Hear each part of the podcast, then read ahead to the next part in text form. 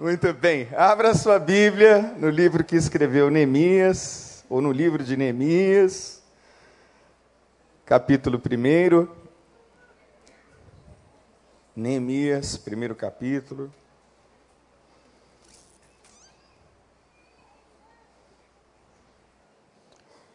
Diz assim a palavra do Senhor. Antes de ler o texto, irmãos, eu tenho aqui em minhas mãos o livro.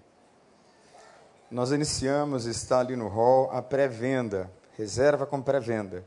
Você pode hoje mesmo já garantir o seu.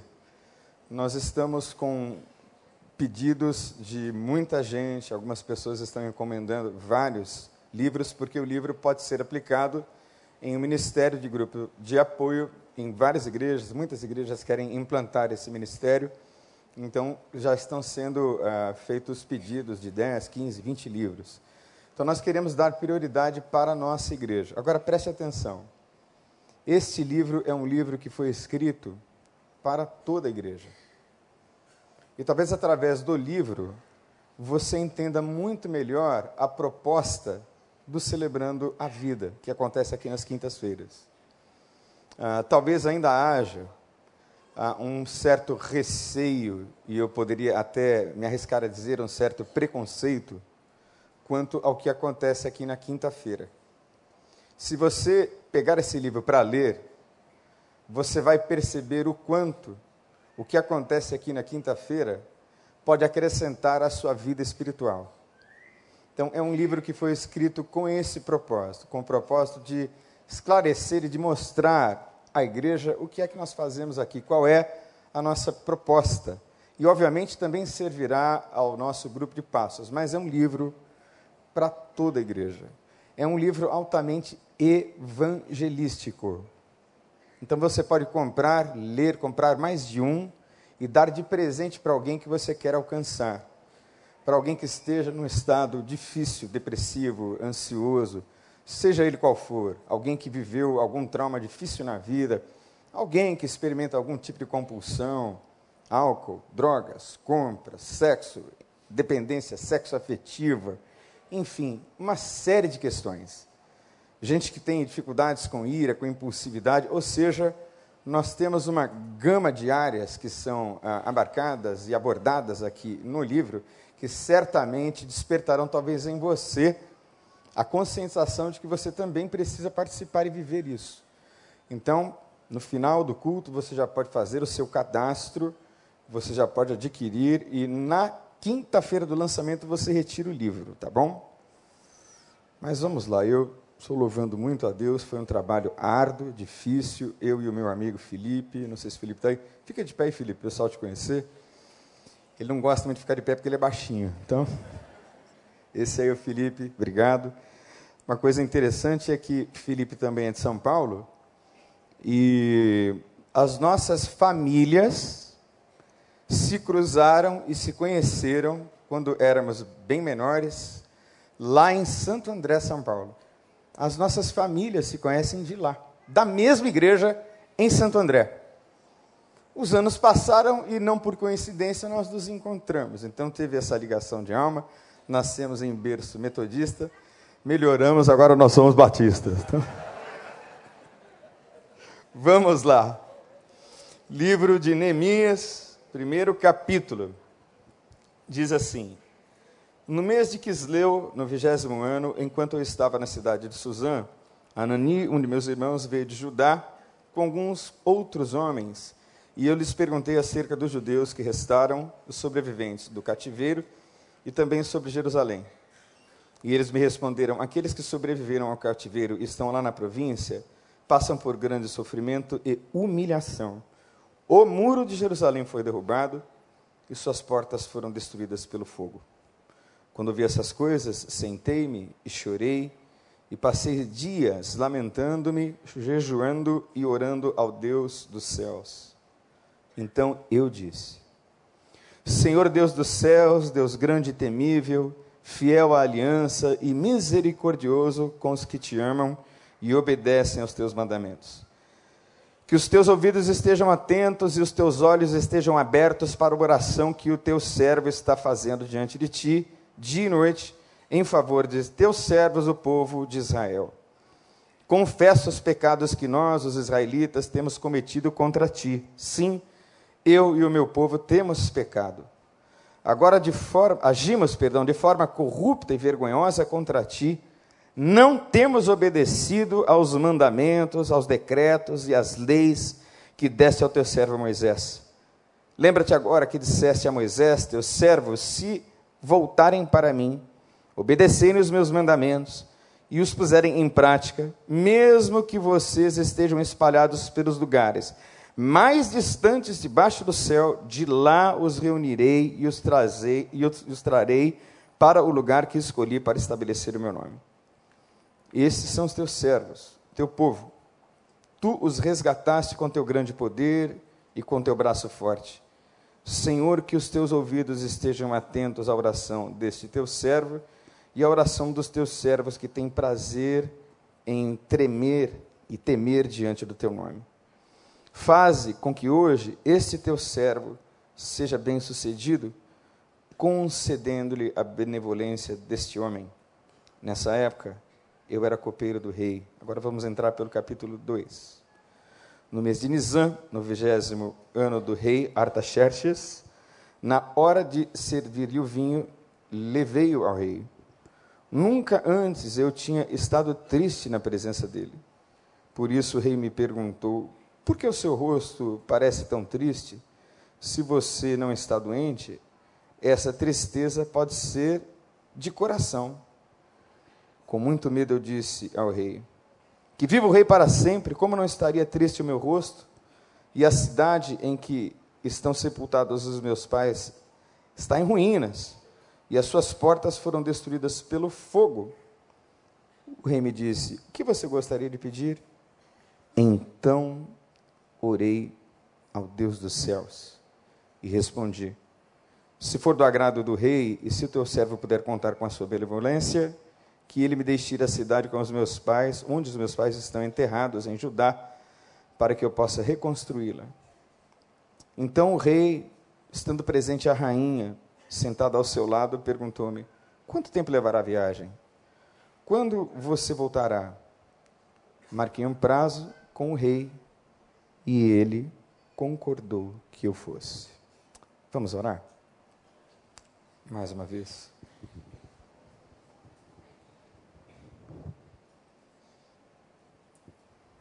Peça a Deus que fale ao seu coração.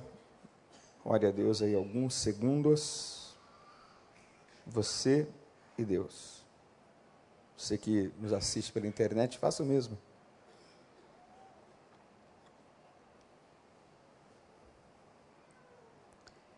Obrigado, Senhor, porque mais uma vez nós estamos diante da tua palavra. Obrigado porque o Senhor tem sido maravilhoso. Obrigado porque o Senhor nos tem sustentado com vida, nada nos falta. E obrigado pela igreja do recreio, Senhor, este lar espiritual que o Senhor me tem dado. Obrigado pelas pessoas com quem eu me relaciono algumas mais intimamente, outras mais à distância, mas, Senhor, como é bom me sentir em casa aqui. E eu louvo o teu nome por isso. E peço ao Senhor que fale ao coração dos teus filhos agora através da tua palavra. Peço humildemente, Senhor, que a tua palavra seja ministrada a cada mente, a cada coração. E que saiamos daqui, Deus, com a esperança, a expectativa doce da plena restauração no nome de Jesus pois é pelo nome dele que nós oramos. Amém. Irmãos, eu estou no meu quinto ano aqui na Igreja do Recreio, trabalhando numa área muito específica da igreja, que é a área de saúde emocional. E nós temos dito reiteradamente, várias vezes, que saúde emocional e saúde espiritual andam completa e absolutamente unidas. Porque nós somos, como Deus, triunos, corpo, alma e espírito. E se uma dessas dimensões é afetada, todas as outras sofrem influência. Então, na visão de nosso pastor, ele precisava de alguém que estivesse apto para lidar com essas questões do trato emocional que influenciam a vida espiritual, por isso eu vim. Quando eu cheguei, nós tínhamos um pequeno grupo que tinha semeado as sementes do Celebrando a Recuperação, liderado pela Amanda, que está aqui hoje. E eu fui encarregado de dar sequência àquilo que Deus colocou no coração do pastor e da Amanda anos atrás. Pegamos uma pequena equipe, um pequeno grupo. E é assim que as coisas grandes começam. As coisas grandes começam pequenas. Jesus disse que a nossa fé precisa ser do tamanho de um grão de que ele mesmo afirmou ser o menor dos grãos, mas que com o passar do tempo se torna uma árvore frondosa de tal maneira que as aves do céu vêm, se aninham, fazem seus ninhos, se reproduzem, florescem, crescem e se multiplicam. Então, eu amo os pequenos começos. Às vezes os grandes começos são majestosos, mas vão se perdendo no processo. Então nós começamos pequenos, bem pequenos. E ainda nos consideramos pequenos, pequenos de alma, pequenos no coração e pobres de espírito. Sempre carentes da graça e da misericórdia de Deus. E eu acredito que enquanto eu e você estivermos com esta plena consciência, tudo vai bem no nome de Jesus. Porque a glória toda só pode ser dada a Jesus Cristo, e eu gostaria que você aplaudisse o nome dele. Só a Jesus, glória, e a mais ninguém. Por isso é um privilégio estar aqui ministrando, atendendo, e uma das coisas que o pastor me pediu, nós estávamos conversando no almoço, ele me disse: Daniel, trabalhe, dê o seu melhor. E eu pensei comigo: bom, o meu melhor pode não ser tão bom assim, mas eu vou dar o meu melhor e eu tenho procurado dar o meu melhor. E é um ministério árduo. É um ministério árduo porque lida com o confrontamento constante das mazelas, das fragilidades, das fraquezas que muitas pessoas que ora estão na igreja por muitos anos não conseguem identificar que tem. A gente chama isso de negação. Negação é um mecanismo de defesa na alma humana que impede o contato com as dores e com as realidades mais profundas, porque entrar em contato com a realidade dói muito. E é por isso que muita gente resiste ao celebrando. Não ao celebrando, mas ao impacto da verdade que eventualmente o celebrando pode produzir. O confronto com as suas limitações.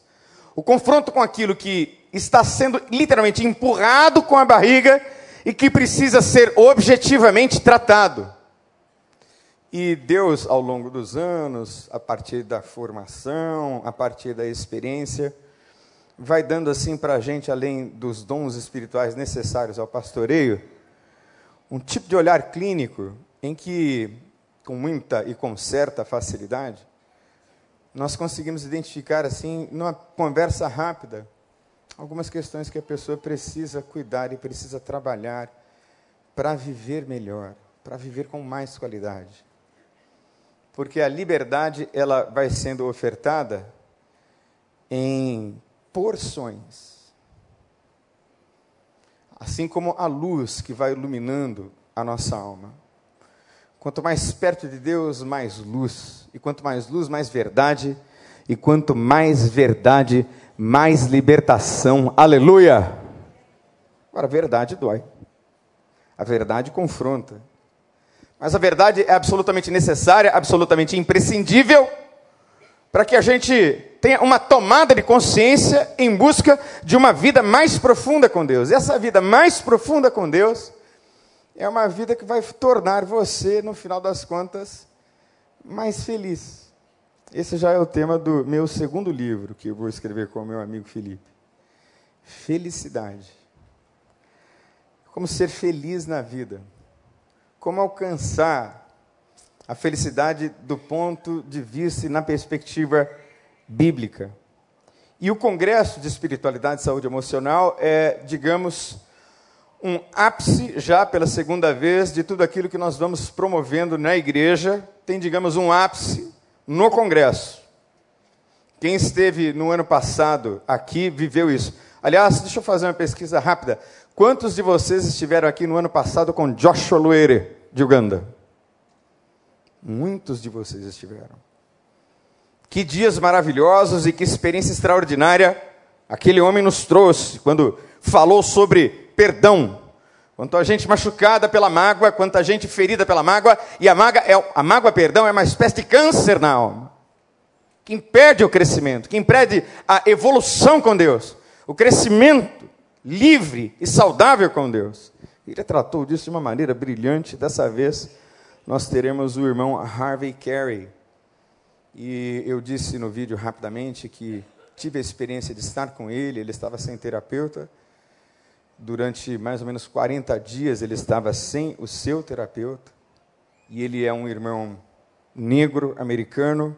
E ele me dizia que negros americanos não vão a terapeutas.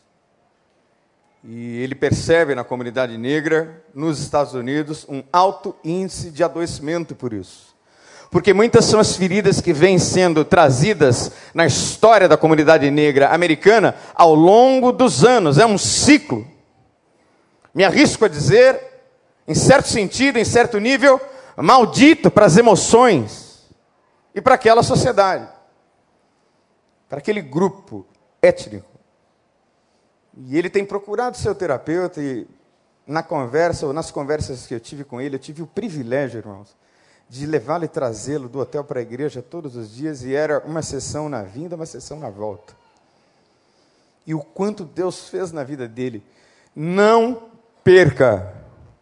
Deus vai fazer coisas tremendas na sua vida nesses dias, no nome de Jesus. Não perca. A oportunidade de se abrir para coisas novas de Deus em você. E, como eu disse, eu vou dizer de novo, há muita falta de compreensão, de entendimento do que é a proposta do Celebrando. Por isso você precisa ler o livro, entender o que é, para perceber o quanto você, eu tenho certeza de que você vai identificar muitas questões na sua vida que precisam ser tocadas e cuidadas. E o texto que nós lemos fala da restauração de uma cidade, a restauração de Jerusalém. Fala da restauração física de um espaço geográfico. E é muito interessante o que se passa no livro, porque o livro se dá no contexto da volta dos cativos do período do exílio babilônico. Jeremias profetizou e disse a Israel: Vocês pecaram e vocês vão passar 70 anos exilados. Vocês serão levados presos e cativos. Vocês não terão mais direito à terra prometida. E foi um trauma, um choque terrível. E viveram como escravos em terra estranha durante 70 anos. Mas houve um decreto, e a partir desse decreto eles começaram a voltar. E um homem chamado Zorobabel construiu a primeira coisa que precisava ser reconstruída. Ele reconstruiu o templo. Deixa eu dizer uma coisa para você. Preste muita atenção. Olhe para mim. Hoje nós estamos neste santuário, essa estrutura física muito bem planejada, eu não sei se você se sente confortável aí nessa cadeira. Eu me sinto. Você acha que a sua igreja é confortável, sim ou não? Amém? Que bom, tudo funcionando, ar-condicionado, sistema de som da melhor qualidade. Agora nós temos investimento em novas câmeras de alta definição. Tudo é maravilhoso, mas o templo é você. Você é o templo. Esse é o espaço onde a gente se reúne. Mas o lugar da habitação do Espírito Santo é você. É dentro de você. E qualquer restauração só começa quando o templo, que somos nós, é restaurado. E eu não sei se você já fez alguma reforma. Alguém já fez reforma em casa aqui? A minha esposa é filha de um bom pedreiro. Ele é um excelente pedreiro, pai de minha esposa. E ela já acompanhou várias reformas e várias casas que o meu sogro levantou do chão. Aliás, o meu sogro corrige várias vezes engenheiros. Ele olha assim e diz: Isso aqui está torto, doutor. Muito bem. E ela me diz, e eu concordo com ela, é muito mais complicado reformar do que fazer do chão. Quem concorda com isso? Levanta a mão. Porque para reformar, você tem que reformar a partir do que já está lá. Quando é do zero, projeto novo. Tudo novo. E às vezes, Deus nos leva para lugares onde a gente de fato pode começar do zero, você pode dizer aleluia? Verdade. Isso acontece. Eu comecei do zero em algumas etapas da minha vida. Mas, via de regra, nós estamos em reforma. Eu queria que tivesse uma tatuagem assim na minha testa. Irmão, tenha misericórdia, eu estou em reforma. Você está em reforma. E essa reforma só acaba no dia que você encontrar com Jesus Cristo na glória. Aí a reforma vai ter fim. Então Zorobabel começa a restaurar o que é mais importante, que é o templo, o centro da adoração no Velho Testamento. E depois Esdra leva mais alguns com ele, e Neemias dá sequência. Agora, na restauração, dos muros e das portas. Por que dos muros e das portas? Porque os muros e as portas eram a proteção da cidade. Havia muitas guerras, como há ainda, ali naquela região. Mas uma cidade sem muros e sem portas era uma cidade completamente vulnerável.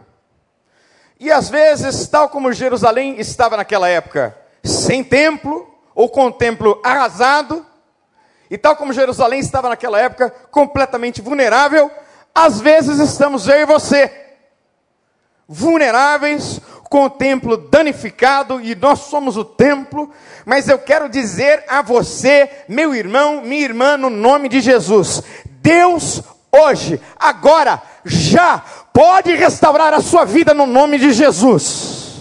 Hoje. para que você não fique mais assim tão vulnerável aos ataques, porque a vida é dura, a vida é difícil. As pessoas que a gente mais dedicou amor, às vezes nos traem. As pessoas que a gente mais dedica fidelidade, são aquelas que às vezes nos dão uma bolada nas costas. Pessoas se divorciam. Pessoas adoecem. A vida vai machucando as pessoas. Por isso eu gosto de pensar em igreja como um lugar de vida para celebrar a vida e a restauração contínua no nome de Jesus.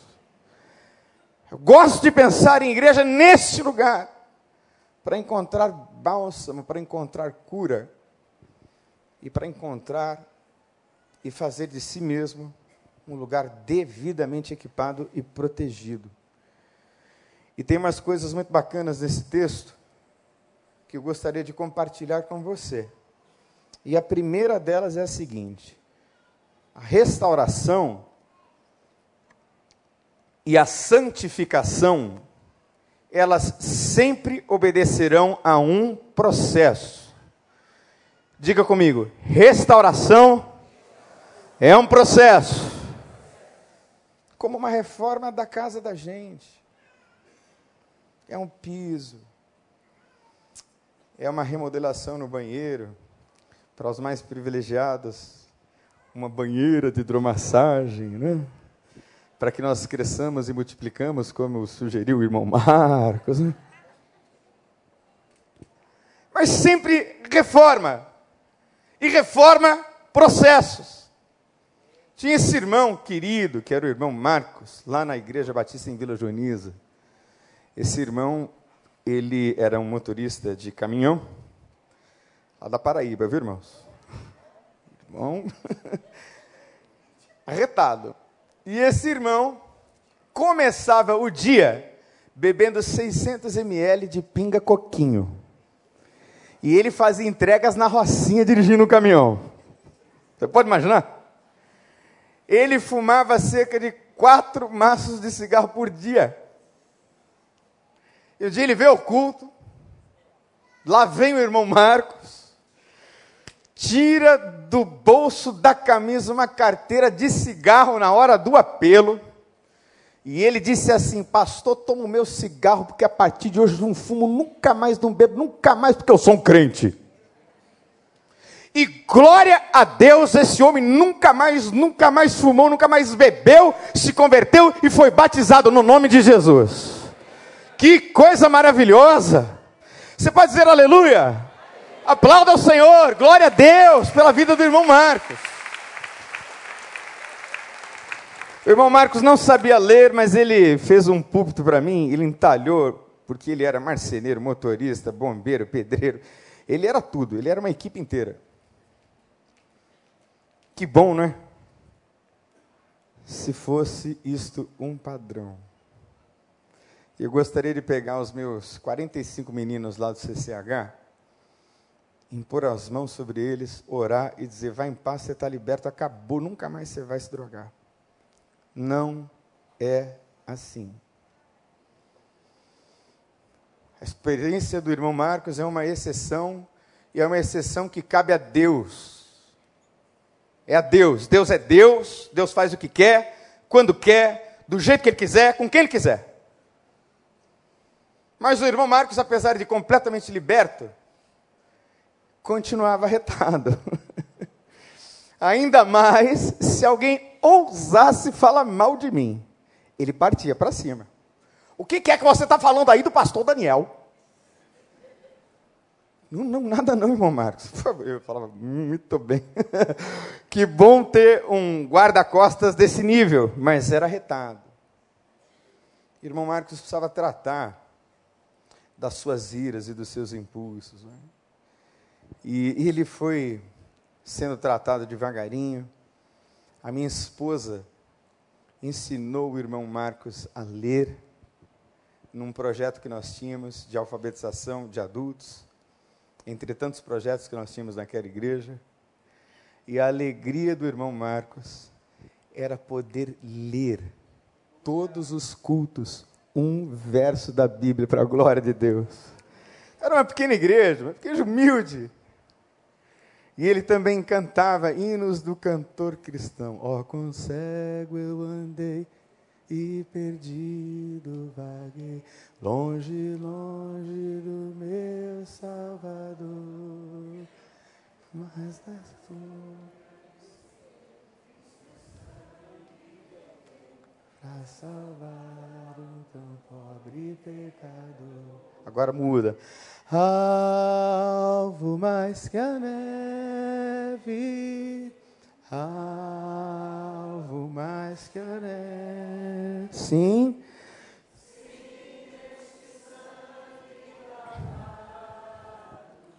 Mais alvo que a neve seria todo culto a gente cantava esses dois. Que era o que, eles mais, que ele mais gostava. E cada igreja com seu contexto, cada igreja com seu estilo. Era tão bom ouvir o irmão Marcos cantar. Deixei ele cantar bastante. E Deus já levou o irmão Marcos. Eu estava fazendo conferências nos Estados Unidos e recebi a notícia de que Deus o tinha levado mas eu vou encontrar com o meu irmão Marcos cantando lá na glória, lá no céu. Como aquele homem foi reformado, como aquele homem se permitiu ser amansado, ser domado. Já não era mais o Marcos explosivo, porque ele percebeu o processo, ele foi se deixando tratar, e não foi da noite para o dia. Eu pastorei o irmão Marcos dez anos, e ele foi melhorando E eu espero que você, assim como o irmão Marcos e todos aqueles que buscam restauração, seja amanhã melhor do que você é hoje, no nome de Jesus. Melhor marido, melhor filho, melhor esposa, melhor profissional, melhor tudo. A melhor edição de você mesmo ainda está por vir no nome de Jesus. E a igreja é lugar de lidar com os dramas concretos humanos. Eu gosto de verdade crua. Eu gosto de verdade verdadeira. Olho no olho, vida na vida. Eu gosto de verdade visceral. Verdade sem reservas.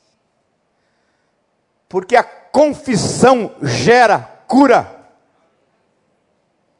Orem uns pelos outros e confessem os seus pecados uns aos outros, para serem curados, é o que diz Tiago na sua carta. Confesse.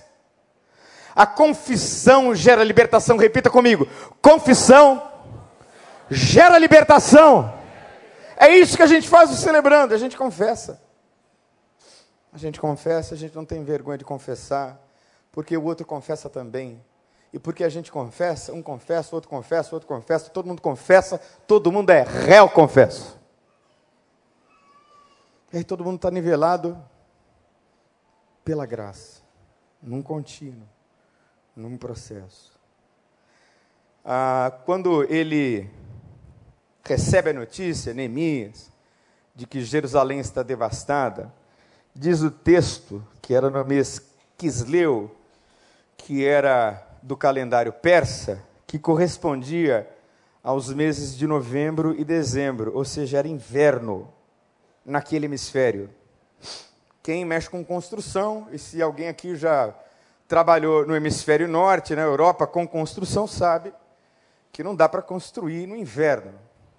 Ou as construções no inverno caem muito, porque é muito duro trabalhar num frio de menos 20.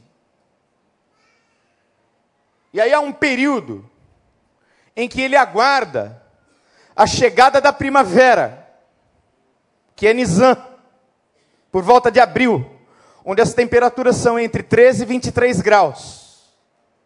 Então, irmão, pode ser que você esteja aí no seu terrível e solitário inverno. Mas eu quero dizer a você, no nome de Jesus, a sua primavera vai chegar para a glória de Deus se você, mesmo no inverno, der início ao processo. É no inverno que a gente tem que sonhar. É no inverno que a gente tem que começar a dar o start, né? o começo. Segunda coisa interessante dessa história é que o choro tem um poder altamente terapêutico. Como é bom chorar. A gente viveu, né? Ou ainda vive, talvez, numa cultura em que o homem não pode chorar, né? Não é isso? O homem não só pode, como deve chorar. Choro não é sinal de fraqueza.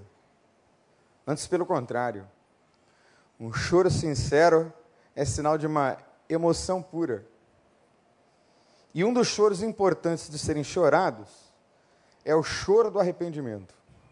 Esse é um choro maravilhoso. Essa é uma ótima tristeza.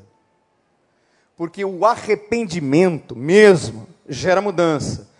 Arrependimento, preste atenção, é diferente de remorso. Porque você faz uma besteira, uma grande bobagem. Se você ler o livro, você vai ver, meu Deus, quanta besteira não confessada quanta bobagem, quanto pecado escondido. Aí você sente culpa, porque você fez uma grande besteira. Mas esta culpa não gera mudança, porque segunda-feira você está fazendo igual pior. É só remorso. Não gera mudança, não gera transformação, não gera nojo daquilo que você fez de errado. O arrependimento é diferente de remorso. E o choro que leva ao arrependimento produz transformação.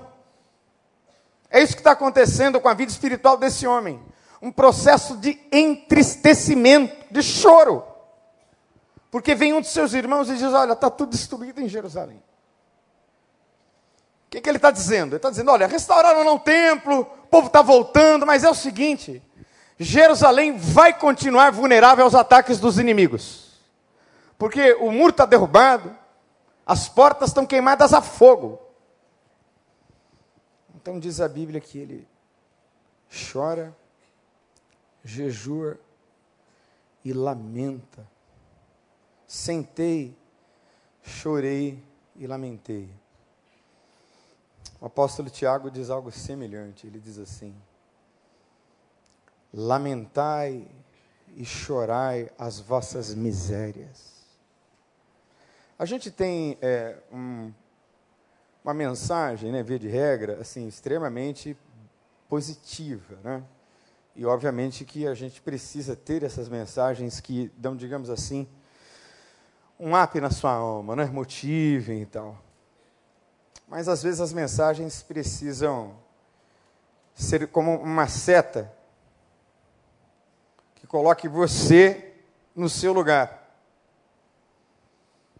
Às vezes as mensagens precisam ser duras para levar você ao choro, para levar você ao arrependimento, para levar você ao próximo nível. Porque é esse choro que vai lavando a sua alma. Eu me lembro que na minha conversão, eu estava lendo o Sermão do Monte. E antes de ler o Sermão do Monte, como eu li naquele dia, eu havia ouvido uma pregação sobre o choro amargo de Pedro. Porque Pedro é extremamente impulsivo, né? Pedro é extremamente é, irado, nervoso, precipitado. E Jesus diz a ele assim: Olha, Pedro, você vai me negar, rapaz, porque eu te conheço. Você vai me negar. Ele imagina, de jeito nenhum. E ele nega Jesus. Gente, preste atenção. Doutor Israel Belo, que inclusive leu o livro e recomenda o livro, aliás, recomendam o livro o pastor Novaes, o pastor Israel Belo, o pastor Neil Barreto. Eles leram, eu pedi a eles que lessem e recomendassem, eles fizeram isso. Eles leram o livro e fizeram uma boníssima recomendação. Mas o fato é que esse choro,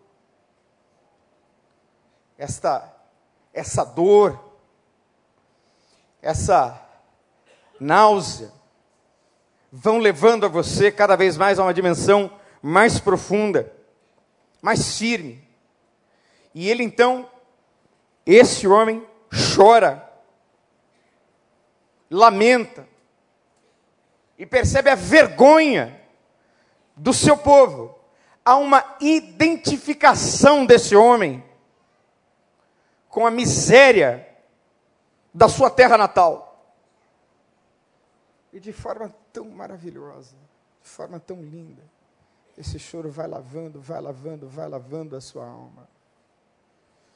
E quando Pedro chora, diz o texto que Pedro chora amargamente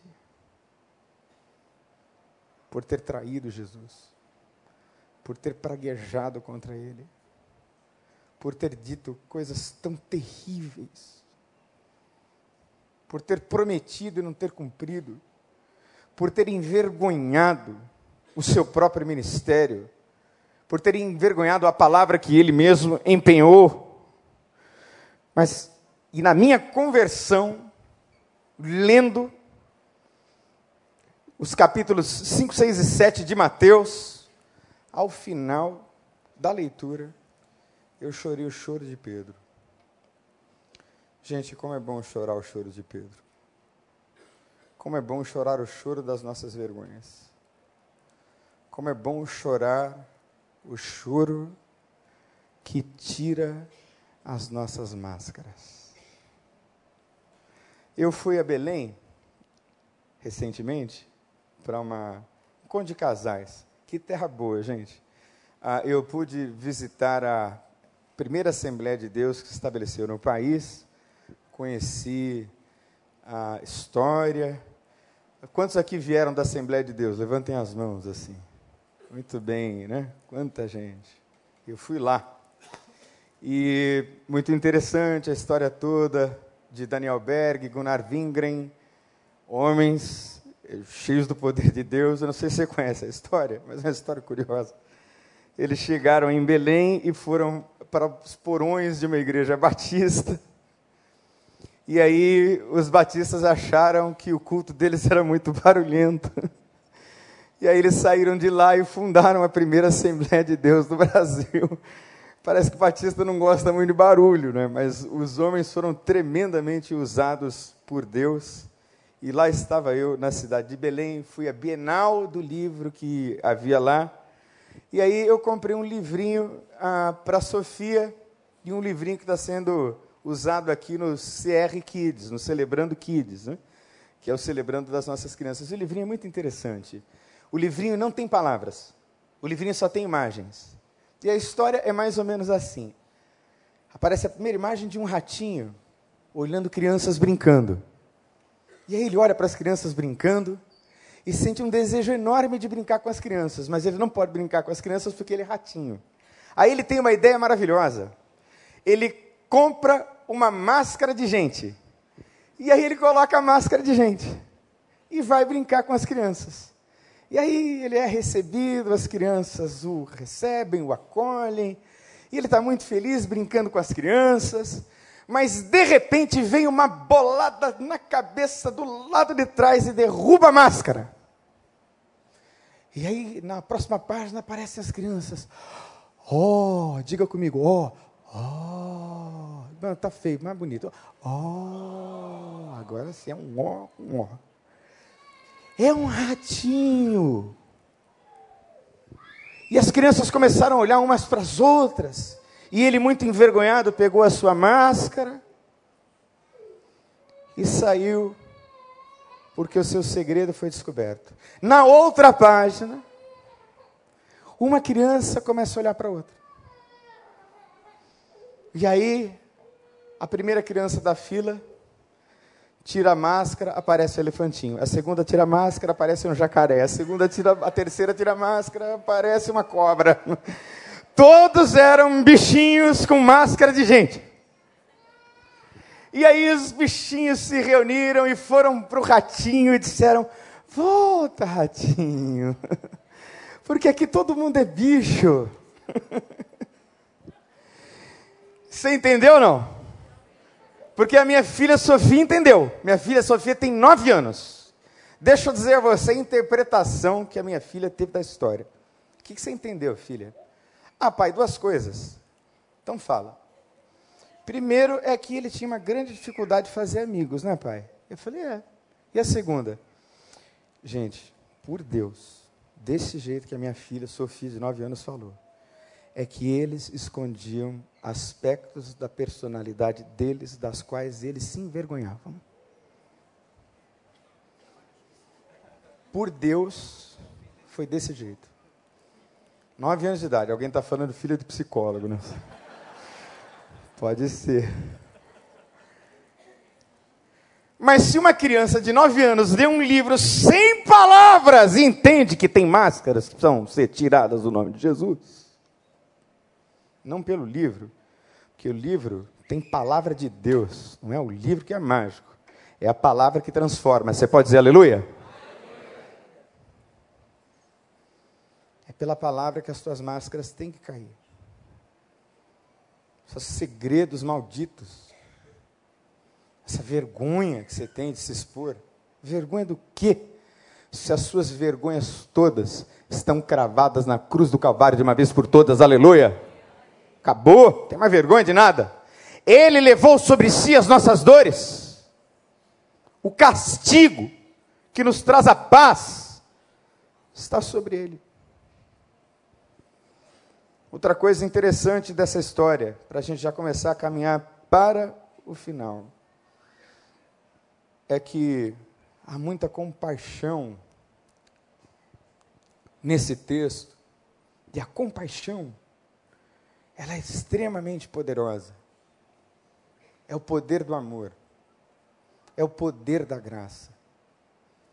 Tem um homem que se compadece dos seus irmãos, um homem em posição extremamente estratégica, um homem que está apto e tem condições de ser usado por Deus e por que, que ele está localizado estrategicamente? Porque ele era copeiro, copeiro perdão, da pessoa que poderia ele liberar para ir restaurar a cidade e mais, dar a ele passaportes, cartas por onde ele passasse pelas fronteiras internacionais. Se você ler o texto, ele vai com o material de construção na sua caravana, pronto para restaurar Jerusalém com madeiras de altíssimo nível. Porque quando Deus inicia uma restauração, Ele dá a você plenas condições de começar e ir até o fim no nome de Jesus. É começar para acabar. Para ir mesmo. E uma coisa toca o coração de Deus aqui. Ele se compadece daquele povo. Tem orações que a gente faz, né? Você pode orar por mim, irmão? Aí a gente diz: Posso? Aqui para nós, você ora sempre? Fala a verdade. Irmão, você pode orar por mim? Não, vou orar.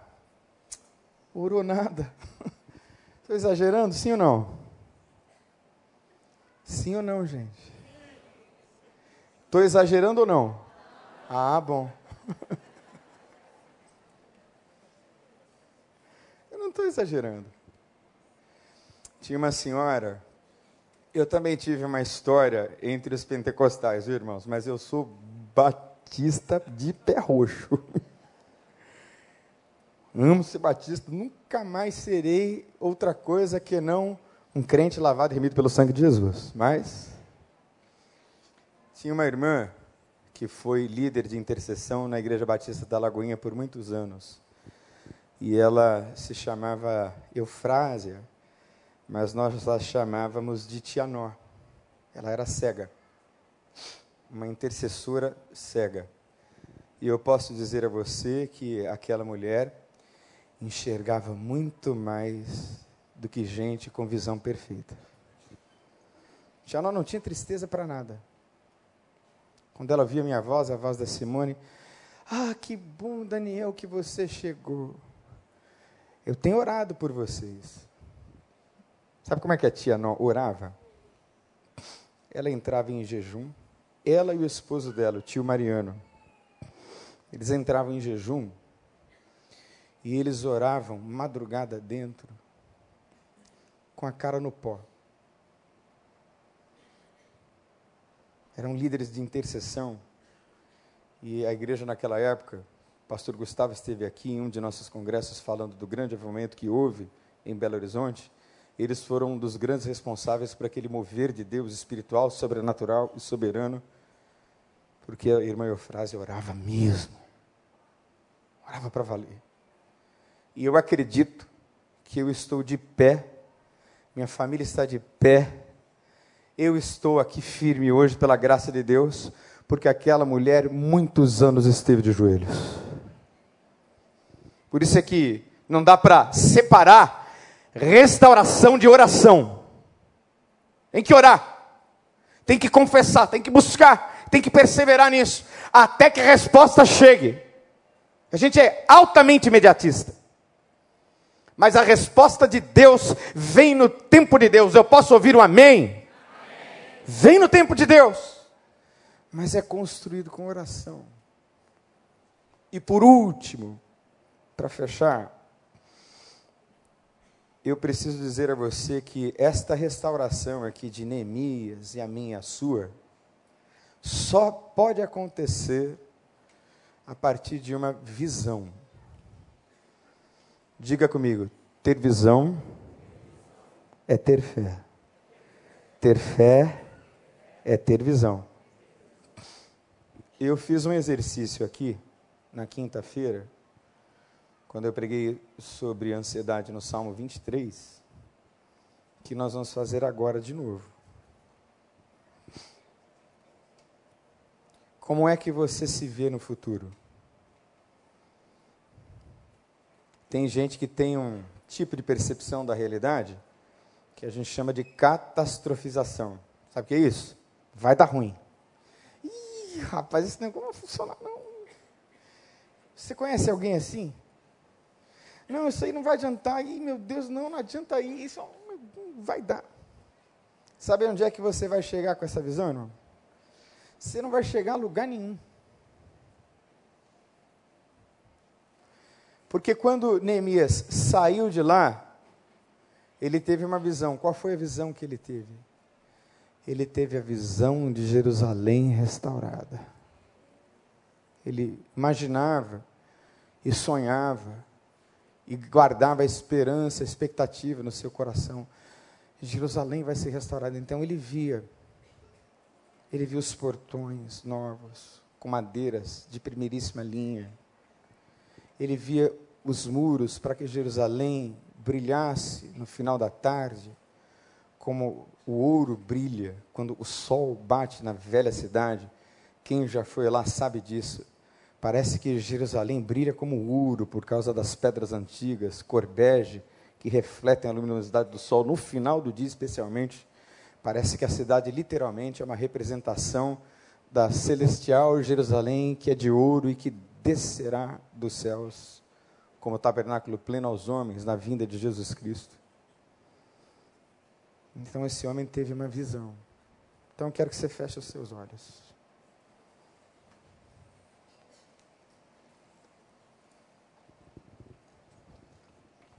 Vai fazer um exercício de fé. Isso aqui não é hipnotismo, isso aqui não é nada disso. Indução, isso não é coisa nenhuma. Isso é exercício de fé. Então você fecha os teus olhos. E eu vou fazer o meu aqui, para tentar orientar o seu. Então fecha os teus olhos. E eu vou dizer a você o que é que eu vejo do meu futuro.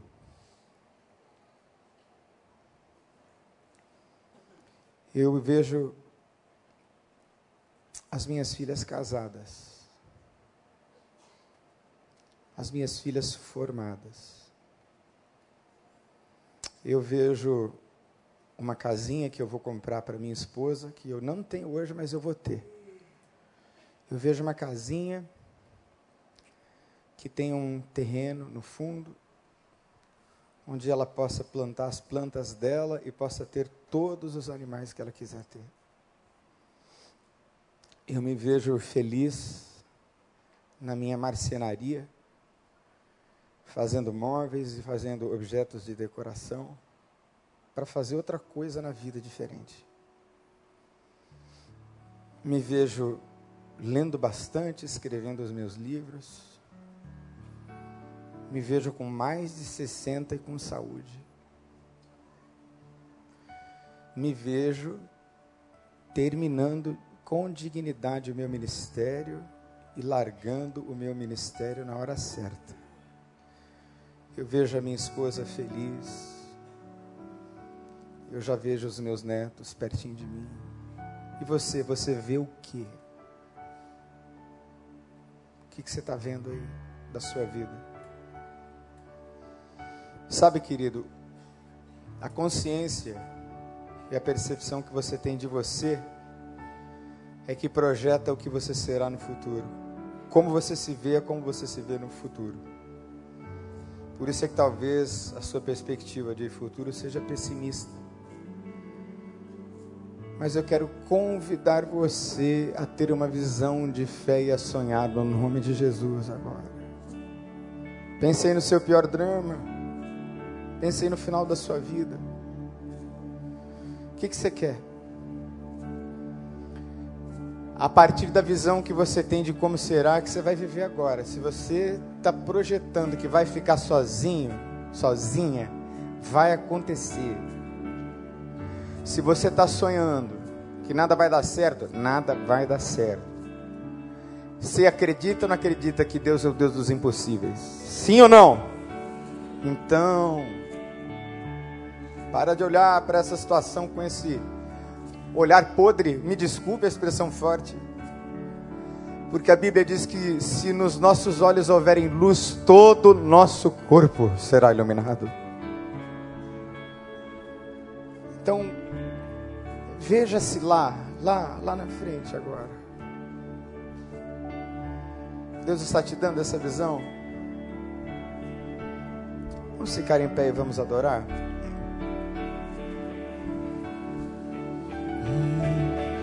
És meu pastor e nada faltará. As águas calmas me levarás, trazendo paz ao meu viver.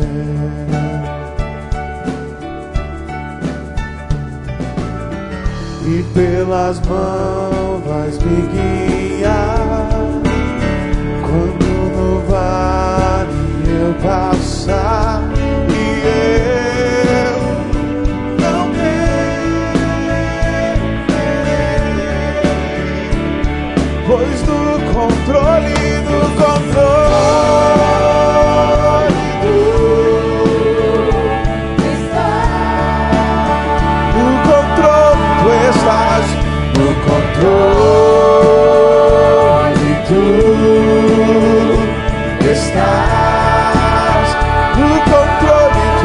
estás, no controle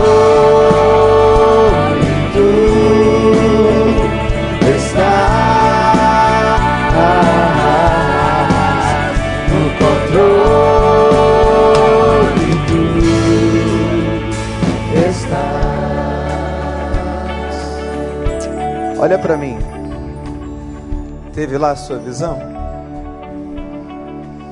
Então eu queria convidar você talvez esteja com dificuldade de crer de novo, sabe, na sua vida, no seu casamento, no seu ministério, no que você faz na vida. Deixa Deus renovar você hoje em nome de Jesus, por favor. Então a gente vai fazer o seguinte: enquanto o Miquel estiver cantando de novo, queria que você saísse do seu lugar e viesse aqui, ó. Dissesse assim: Deus, renova os meus sonhos, dá de novo a capacidade de ter a visão. Pode sair do seu lugar e vir, no nome de Jesus, vem cá. És meu pastor Pode vir. faltará. As águas calmas me levarás, trazendo paz ao meu Pode vir, em nome de Jesus, vem cá. Deixa o constrangimento na cadeira, deixa a vergonha na cadeira e vem. Pode chegar. Quando no vale eu passar e eu não temerei, no controle tu estás, pois no controle tu estás, controle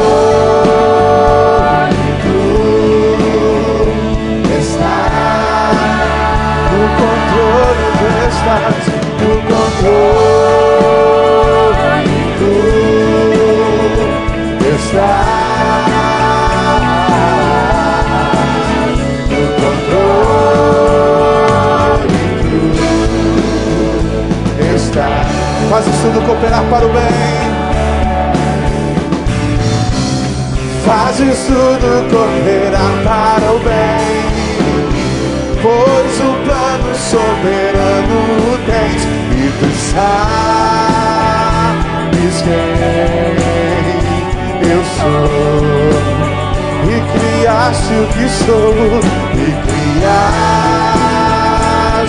o que sou. E me amas como sou, e me amas como sou. Pois no controle tu estás, no controle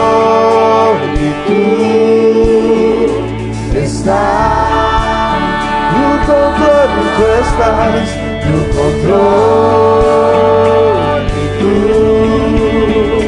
estás. No controle, tu estás. No controle,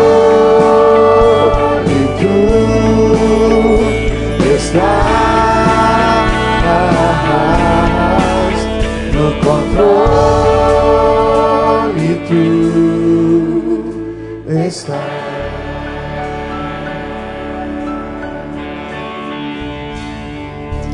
Pai, dá aos teus filhos de novo, Deus, pelo teu Espírito, a visão que, que Neemias teve da cidade restaurada. Porque foi isso que o levou a lamentar e chorar e jejuar. Foi isso que moveu o seu coração por compaixão de seus irmãos. Foi a visão, Senhor, de a dignidade, a honra devolvida. A alegria, Senhor. A alegria de novo restaurada. Dá aos meus irmãozinhos isso hoje, nesta manhã, Senhor, em nome de Jesus. Por favor, Pai, pelo teu Espírito. Para que os teus filhinhos se motivem de novo, Pai. Uma motivação dura, talvez, porque há confronto com uma realidade que é dura, é difícil, mas que, apesar de portas e muros destruídos, talvez templos arrasados, talvez a partir do nada, do impossível, do inconcebível, brotem sonhos para a tua glória hoje, agora, na vida dos teus filhos, Senhor. Faz isso comigo, com a minha família, com as minhas filhas. Faz isso com teu filho, pastor Vander, nosso amado pastor, está longe lá, mas que a tua graça enche ele de sonhos, vitalidade, graça, amor, no nome de Jesus, Senhor. Para continuar levando a tua igreja à frente, nosso amado pastor. Obrigado, Pai, por este momento.